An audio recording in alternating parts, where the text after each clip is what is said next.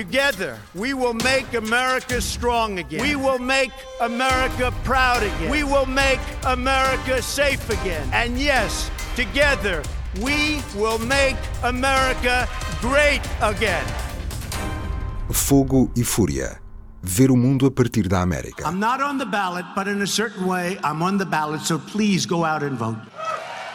Ora viva, Alexandre. Olá, tudo bem, Ruben? Outra vez, estamos sempre a começar assim. É verdade, podemos arranjar uma maneira diferente de começar as coisas. Não, Vamos pensar nisso para a já- semana, não E é? as pessoas já, já não se lembram na próxima semana. Continuamos na nossa conversa habitual sobre a América todas as semanas. No episódio passado, garantimos às pessoas que íamos falar neste episódio sobre se as próximas eleições iam ser uma espécie de referendo a Donald Trump.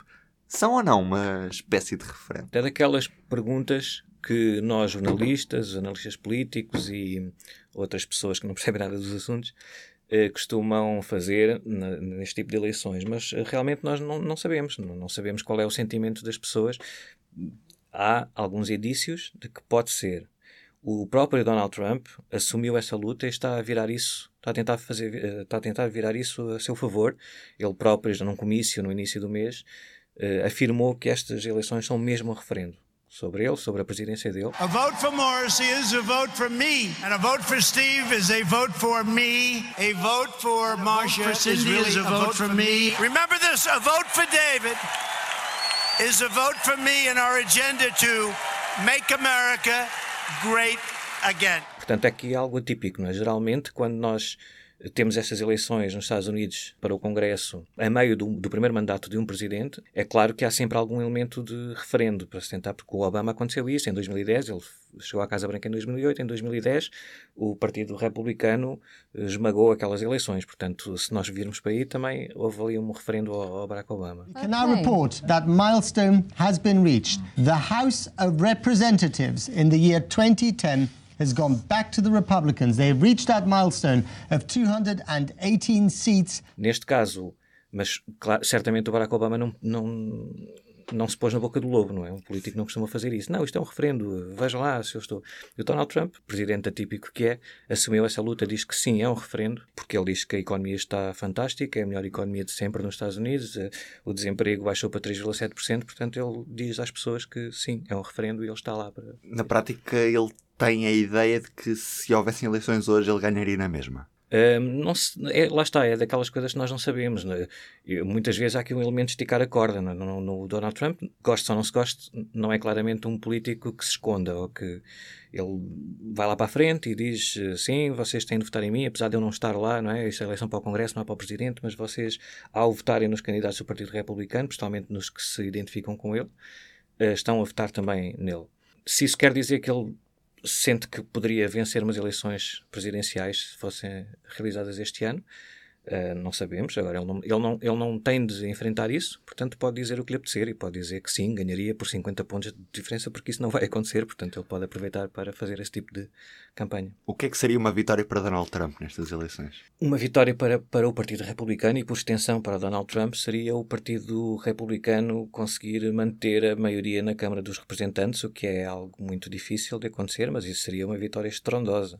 O que se espera neste eh, esta distância das eleições, eh, três semanas por aí, é que o Partido Democrata não só reconquista a maioria na Câmara dos Representantes, como o faça de forma bastante eh, visível. E fala-se numa onda democrata, não é que vai varrer o Congresso e isso é mais difícil no sentido é que, é que essa para ser uma vitória histórica o Partido Democrata precisaria de vencer não só a Câmara dos Representantes como também o Senado, retirar a maioria do Partido Republicano no Senado. E isso, em princípio, não acontecerá. Portanto, se o Partido Republicano e, por extensão, Donald Trump mantiverem a maioria no Senado, como se espera, e se não perderem por muitos ou se mantiverem a maioria na Câmara dos Representantes, será uma vitória, claro. Tens noção se esta eleição continua muito condicionada por aquilo a que chamámos de fake news no Facebook na, na eleição de 2016? Não sei, eu- eu- já, já nos perdemos um bocado nessa discussão. Eu acho que eh, se calhar aqui isso já é o novo normal e nós às vezes já não estamos tão atentos a f- para esse tipo de análise. Eh, Até há dois anos isso era muito evidente, agora se calhar eh, acontece mais, como estamos também a meio de umas eleições no Brasil, esse tema das fake news é muito mais do Brasil agora. Nos Estados Unidos, claro que continuou, mas n- não, não sei se está a ser usado nesta campanha para as, para as eleições intercalares nos Estados Unidos como uma estratégia global, como aconteceu, ou como muitas pessoas dizem que aconteceu nas eleições presidenciais de 2016. Mas posso estar aqui a cometer esse erro de estar a olhar para a situação e aceitar como um novo normal coisas que há dois anos não eram. Nesta altura, o que é que nos leva a crer que o Partido Democrata vai mesmo ganhar estas eleições e vai conseguir a maioria da, da Câmara dos Representantes? Bom, há vários fatores. Há, uns, há um fator que certamente será muito explorado por, por muitos jornalistas e analistas, mas que é se calhar redutor, que é uma possível onda anti-Trump. Essa hum, possível onda anti-Trump está a espicaçar o eleitorado do Partido Democrata, quer dizer, isto, isto, as eleições do sistema eleitoral americano e os partidos políticos são bastante diferentes dos portugueses e um, é difícil percebermos isto sem perceber primeiro que esses partidos e essas eleições nos distritos eleitorais, no, no, em cada estado, dependem muito também da capacidade que esses partidos têm de uh, atrair pessoas para concorrerem em nome desse partido. Portanto, aquilo não é uma gigantesca máquina com um milhão de filiados uh, fiéis que vão todos os dias às reuniões. Não é? São, depende, principalmente a nível mais local, dependem da, do entusiasmo que as pessoas têm para. Quanto mais pessoas estiverem entusiasmadas e com vontade de, de votar, uh, mais, mais probabilidades há de mais pessoas se candidatarem a essas eleições locais nas eleições primárias de cada partido. E, portanto, no final, pode aparecer um, uma pool de candidatos mais interessante se se eh, as eleições desse ano forem mais disputadas e houver mais interesse. Portanto, claramente com a eleição do presidente Trump, como nós sabemos, dividiu o país eh, em dois praticamente. Claro que há uma parte do país que está muito mais motivada nestas eleições do que se o presidente fosse mais do centro ou mais neutro em termos de, de todas as outras questões. Isso por um lado, portanto, há mais entusiasmo, prevê-se que haja mais entusiasmo do Partido Democrata. Não sabemos se isso vai traduzir em votos. Uh, presumimos que sim, porque como há esse entusiasmo, há mais pessoas com vontade de participarem, de serem candidatos e de estarem a ajudar nas campanhas, se calhar uh, também vão votar mais pessoas, não sabemos. Houve aqui também um, um ligeiro aumento da, do interesse do Partido Republicano, como falámos, penso, no, no, no, no último podcast, que o, o interesse dos das pessoas que dizem que vão votar nos partidos republicanos, do Partido Republicano estava a decrescer bastante e a subir muito o interesse do Partido Democrata. Portanto, isso explicava um bocadinho essa previsão de que o Partido Democrata vai, vai ter muito sucesso. Mas o, partido, eh, o interesse do Partido Republicano subiu um bocadinho com a nomeação do juiz Brett Kavanaugh para o Supremo Tribunal. Uh, os, muitos eleitores do Partido Republicano viram nisso um sinal de que eh, há mesmo uma, uma, uma, vontade de cumprir promessas e de não largar do, da parte do Presidente Trump e do Partido Republicano e, portanto, ficaram um bocadinho mais com vontade de, de ir votar. Não quer dizer que faltam três semanas. Quando faltarem dois dias, ainda vamos estar a pensar se as pessoas têm mesmo certeza que vão votar. Portanto, Também quero dizer que quem está mais descontente está mais disponível para participar do que propriamente aqueles que até Sim, tradicionalmente é assim. Eu presumo não seja só nos Estados Unidos. Portanto, isso é aquela parte em que nós, para, para conseguirmos uh, perceber se vai haver mais afluência às urnas ou não e outros, outros indicadores, um, ehm, são suposições, obviamente, mas há coisas que acontecem em quase todas as eleições. Uma delas é o partido, por exemplo, na questão do, do se há se há vontade de, de, penalizar o presidente Trump, por exemplo. É claro que há, nós temos dois anos de protestos e de, de e, e, vemos os sinais todos os dias, não é? Entram-nos e até se replicaram por outros países dessa divisão que existe atualmente em várias democracias. Portanto, há, presume-se que haja muito maior vontade de ir a, esta, a, estas eleições votar contra os candidatos do Partido Republicano e contra a extensão ao Presidente Trump. Se há a mesma vontade dos, uh, das pessoas que gostam do Presidente Trump a irem votar para defendê-lo ou para defender o que ele representa, não sabemos, porque, como já estávamos a falar do Presidente Obama, dois anos depois de ele ter sido eleito, também houve uma grande mobilização do Partido Republicano para votar e, e que também se aproveitou da menor mobilização do Partido Democrata. É sempre assim. Eh, tradicionalmente vota-se menos nas eleições intercalares nos Estados Unidos. Logo aí já temos um indicador de que não será nada de espetacular se houver menos afluência às urnas. As pessoas depois podem dizer, então, mas eles estão tão furiosos com o Presidente Trump, porquê é que não vão votar mais? Bom, eh, é um país enorme, nem toda a gente vê as notícias da forma como nós as vemos. Para além dessas variáveis que aparecem mais ou menos em quase todas as eleições, que é o partido que tem um presidente na Casa Branca, depois, quando chega às eleições uh, para o Congresso é penalizado, costuma acontecer assim. Há outros indicadores também que nos levam a pensar que o Partido Republicano vai ser penalizado, não necessariamente ou apenas por causa de uma suposta fúria anti-Trump, isso também pode acontecer, ou, ou vai acontecer quase certeza, nessa espécie de referendo, mas, por exemplo, as eleições para a Câmara dos Representantes, que são 435 eh, lugares que estão em, em, jogo nestas eleições, o Partido Democrata precisa de tirar 23 lugares desses 435 ao Partido Republicano.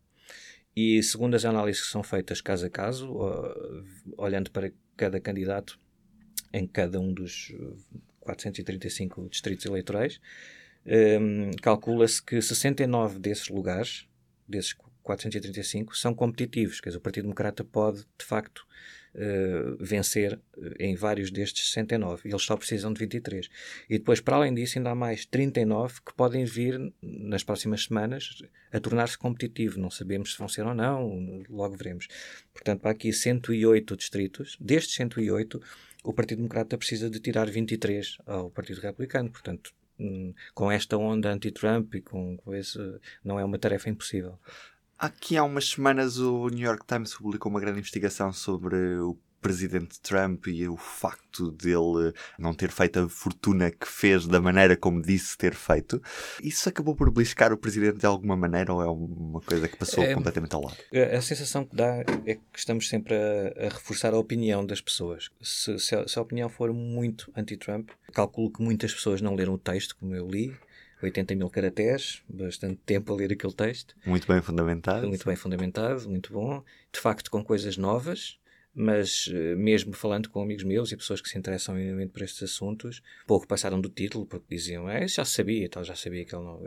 E pronto, e, e neste ambiente, tanto mediático como de, de, da posição dos cidadãos em relação a querer saber mais de, do que se passa na política, um, num ambiente tão uh, partido ao meio, não é? Tudo o que se disser mal do Donald Trump uh, vai estar a reforçar as ideias de quem acha que ele já é péssimo. E quem acha que ele é ótimo também não, não se vai. Isso não vai mexer muito. Não. Outra das realidades dos Estados Unidos é o facto de haver uma divisão nos distritos eleitorais que, que muda de 10 em 10 anos. Queres-me explicar um bocadinho como é que funciona esse processo? Alexandre? Ah, sim, sim. É, o, é aquela, aquele palavrão do gerrymandering, que, como, como se está mesmo a ver, vem do Sr. Mandering. Não, por acaso vem do Sr. Jerry, é ao contrário neste caso. Que não é bem Jerry, isto é uma história curiosa. Eles, o nome dele é Elbridge Gary, pronuncia-se Gary. Uh, mas pronto, com o passar do tempo ficou Jerry vamos em frente. E este senhor foi governador do Massachusetts uh, no início do século XIX, em 1810. Nessa altura, ele era o responsável, e o seu partido, pela divisão dos distritos eleitorais do estado do Massachusetts. Opa, e aquilo foi dividido de uma, de uma forma que depois, se calhar, era interessante as pessoas verem na, na internet. Aquilo, eu, aquilo era uma divisão assim com parecia que alguém tinha tremido quando estava a fazer a, a divisão do Estado em distritos eleitorais e acabou por ficar assim com uma forma que um cartunista uh, da altura desenhou como se fosse uma salamandra. É assim, tinha uma forma de uma salamandra. E salamander, salamander, mander. O senhor chamava-se Jerry, Jerry Mander. Pronto, é, foi mais ou menos okay. isso. Uh, gerrymandering is a real problem. It's the practice of drawing voting districts in a way that creates unfair advantages for whoever happens to be drawing the lines. Que é, na prática, atualmente o que acontece os censos nos Estados Unidos são 10 em 10 anos. O último foi em 2010. E o que é que se passa nos Estados Unidos? Ah, na maioria dos estados, quem é responsável depois na prática por fazer essa, esse redesenho dos distritos eleitorais com base nos resultados dos censos são os partidos que estão em maioria no Senado desse Estado e eh, como governador. Portanto, em 2010 houve uma que eles chamam wave election nos Estados Unidos, uma eleição em que o Partido Republicano conquistou eh, muitos lugares, passou a controlar os estados, os senados desses estados e o governador, e portanto puderam um, ehm, aplicar na prática os resultados desse censo e fazer uma, um redesenho à sua medida. Isso também acontece com o Partido Democrata, quando é o Partido Democrata que tem maioria, como acontece no Maryland, é um, caso, um dos casos mais engraçados, engraçados para nós, não é? Para, para, os, para os eleitores pode não ser, americanos, de divisão de distritos eleitorais com as formas assim, estranhíssimas, que aquilo faz um S lá pelo meio e, e, as pessoas ficam englobadas num distrito eleitoral do norte até ao sul, mas numa fatia muito fininha, depois, aquilo é muito esquisito. Mas o que é que acontece? Basicamente, falando agora do Partido Republicano, que são, eles tiveram a maioria em 2010 e portanto puderam fazer esses redesenhos. Que se costuma fazer num Estado, por exemplo, imagina um Estado que tem oito distritos eleitorais, está dividido em oito distritos eleitorais. O que acontece é que o, o, cada Estado elege dois senadores, portanto, isso não tem nada a ver com os senadores, esta, esta, esta divisão, mas, mas, em cada um destes distritos eleitorais, o Partido Republicano, o Partido Democrata e outros partidos mais pequenos concorrem para escolher um representante desse distrito eleitoral para a Câmara dos Representantes.